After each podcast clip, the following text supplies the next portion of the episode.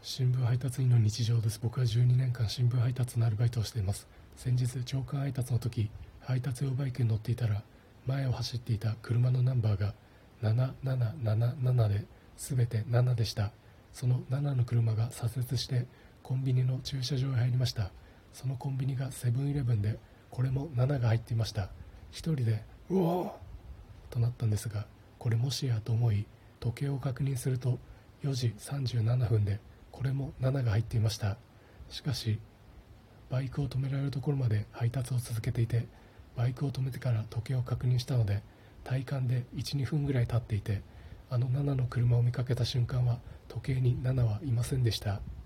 こうして僕も7を偶然見かける遊びに厳しいという求道者や仙人のようにフェアな人生を歩んでいます。